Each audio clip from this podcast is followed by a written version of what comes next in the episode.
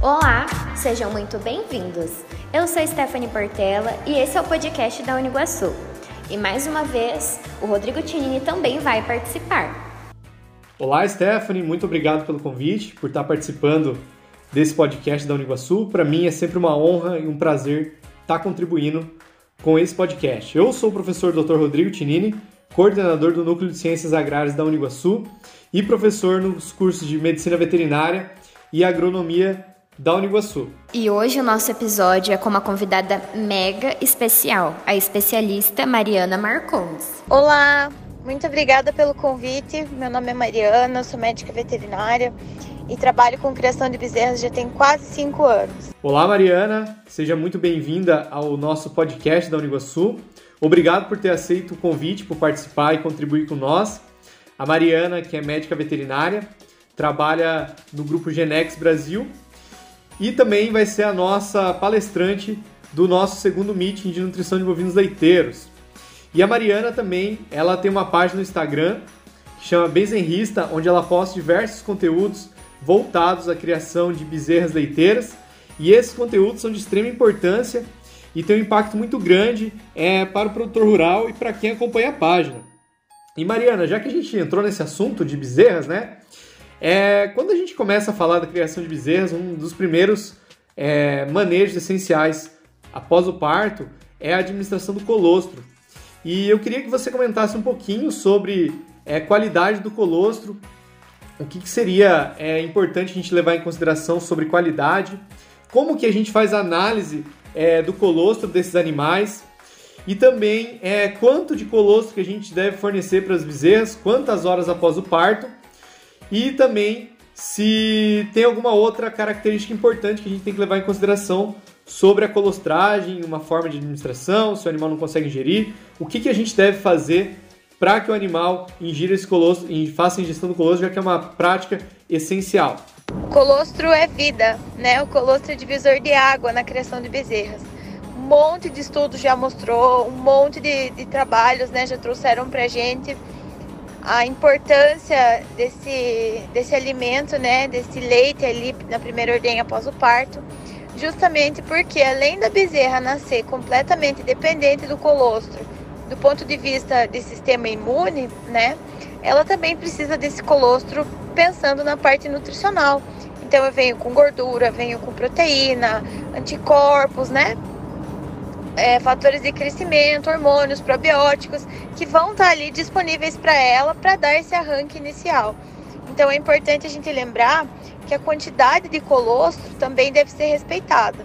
Então, 10% do peso vivo na primeira hora de vida, mais 5% dentro das próximas 6 horas, de um colostro de qualidade, né? Pensando em sempre manter acima de 25% de BRICS. Aí a gente vai garantir que esse animal vai estar tá bem colostrado, volume, qualidade e horário, né? Então, nas primeiras duas a três horas de vida ali, já garantir que esse, esse colostro seja rapidamente fornecido, seja na mamadeira ou na sonda. Bom, eu acredito que é uma dúvida que todo mundo tem. Então, Mariana, existe uma forma de fazer um banco de colostro ou substituto do colostro? Existe sim uma forma de fazer um banco de colostro, certo? Existem muitas vacas que são verdadeiras mães de leite, produzem aí 15, 18 litros de colostro. Então é o suficiente sim para eu alimentar a bezerra, né, em torno de 6 litros, e guardar esse volume excedente, certo? Então armazenar sempre em saquinhos, né, saquinhos limpos e no volume de mais ou menos um litro e meio para garantir que eu tenha, né, uma, um bloco congelado fino facilitando o meu descongelamento. Então eu guardo sempre o colostro acima de 25%, seja numa forma, seja numa bandeja. Então eu repouso, né? Eu deito esse saquinho ali, fica uma chapa ali de 2 a 3 centímetros. E na hora de descongelar, isso é muito mais é, fácil, né? Isso é muito mais tranquilo. Pensando em substituto de colostro, sim, existe um colostro em pó, que é 100% natural, produzido no Canadá por uma empresa chamada SCCL, certo? No Brasil a Genex comercializa ele é, no campo, né? Então é uma embalagem de 470 gramas que faz um litro e meio de colostro, tá? Então, eu acrescento um litro de água nesse, nesse um pacote de colostro, eu tenho no final um litro e meio de colostro preparado, certo? E ele pode ser utilizado tanto no caso de substituir, né, um evento que eu não tenho colostro de qualidade, a vaca pariu com mastite, é, essa vaca tem histórico de doenças, né, micoplasmose, paratuberculose, enfim. Então são situações que me forçam, né, me fazem a usar essa ferramenta que existe no mercado. Outra situação bastante comum é em partos gemelares, onde a vaca não tem, né, a quantidade suficiente para tratar as duas bezerras e também em partos noturnos, onde o descongelamento do banco acaba ficando é, precário, né, por conta do horário de troca das equipes e para facilitar esse manejo. Perfeito, Mariana, né? Quando a gente fala da, da, desse substituto do colostro, né, a gente sempre tem que pensar na qualidade do produto que a gente está ofertando para os animais e também se a gente vai atingir o mesmo objetivo do colostro natural da mãe, seja ele esse sucedâneo de colostro, né? Ou até mesmo o banco de colostro que você tem na propriedade para um caso de emergência. E Mariana, já que a gente entrou nesse assunto do colostro, tem alguns outros pontos em relação ao principal problema que a gente tem ali nos bezerros, que é a diarreia, né? Então, queria que você comentasse um pouco quais são as técnicas que a gente tem para evitar é, diarreia nos animais e o que, que deve ser observado quando o animal está com diarreia. O que, que, o, o, que, que o médico veterinário, o que, que o produtor tem que fazer quando ele já vê os sinais clínicos da diarreia e quais tipos de diarreia que acometem os bezerros? A pergunta de um milhão de reais, né? Como a gente vai controlar é, essa diarreia? Como a gente vai evitar esses quadros de diarreia? Primeiro de tudo, cuidando dessa bezerra desde antes dela nascer, né? Mantendo a vaca no local limpo, num local seguro, para que ela consiga ter um parto tranquilo e o mais higiênico possível. Né? A maioria das doenças, a bezerra se contamina no local de nascimento e isso acaba prejudicando ela aí ao longo dos próximos dias de vida, pelo menos nos primeiros 30 dias. Bom, o segundo ponto, colostragem. A colostragem vai entregar para ela toda a imunidade, toda a defesa que ela precisa, né, para se proteger. Lembrando lá que a gente comentou no comecinho, que ela nasce completamente dependente de colostro porque não tem sistema imune, então ela não tem defesa, ela não tem ali anticorpos, não tem soldados que vão ajudar ela a combater a presença desses agentes. Então a maior fonte disso vai ser ainda o colostro. Não consigo comprar num frasco é, um pó mágico, né, que vou fazer, vou poder usar para prevenir esse quadro de diarreia. Então a colostragem é o segundo ponto.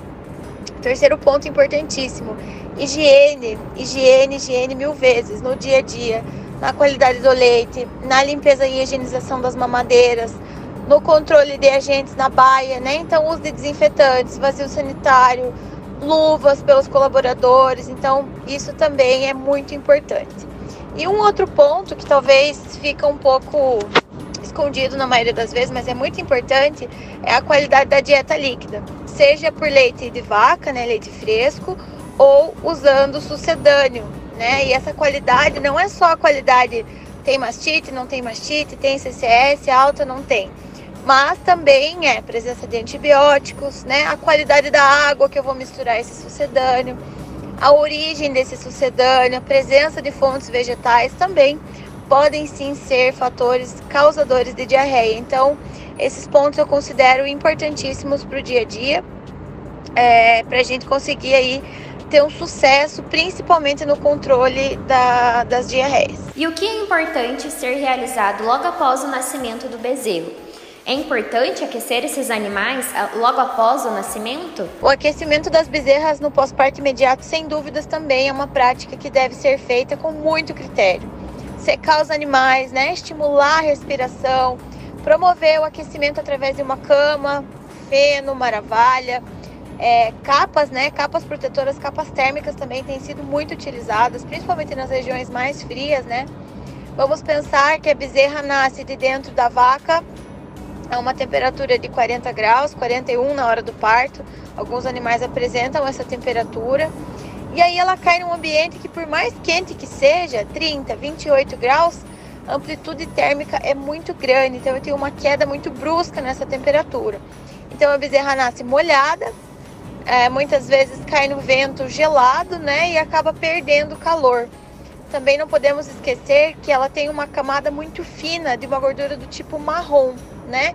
E ela usa essa gordura para os primeiros movimentos, né? Os primeiros momentos da vida, respirar, levantar, iniciar os movimentos respiratórios, gasta essa energia para absorver colostro.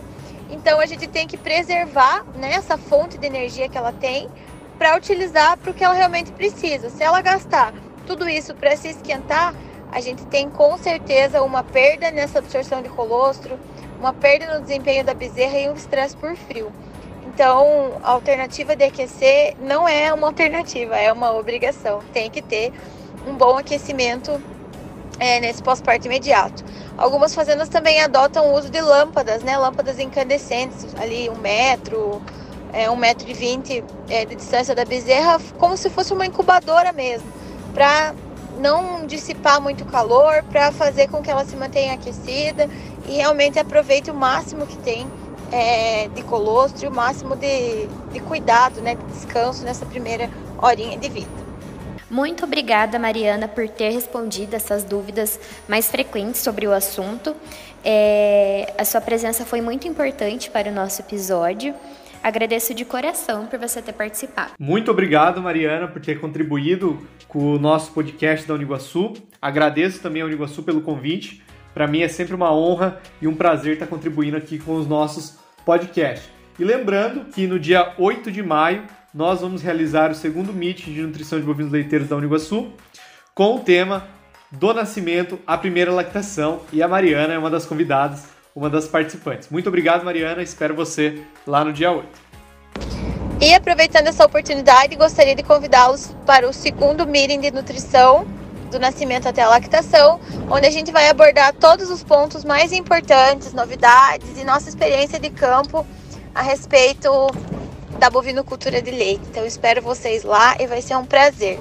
Muito obrigada, professor, novamente e até mais.